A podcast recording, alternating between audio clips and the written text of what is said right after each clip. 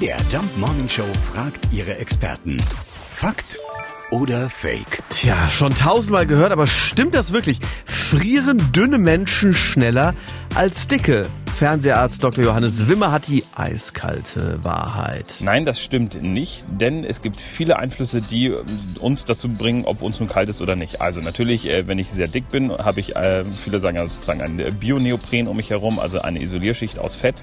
Das ist zum einen natürlich richtig, aber gerade Sportler oder Menschen, die einen angeregteren Stoffwechsel haben äh, oder zum Beispiel eine Schilddrüsenüberfunktion haben, die sind eher dünn und denen ist aber auch eher warm. Das heißt, die können auch Kälte besser tolerieren. Hinzu kommt Übung. Also es gibt viele Menschen, die sagen, ich habe es lieber ein bisschen kälter, egal ob dick oder dünn, da hat das Gewicht dann nichts damit zu tun.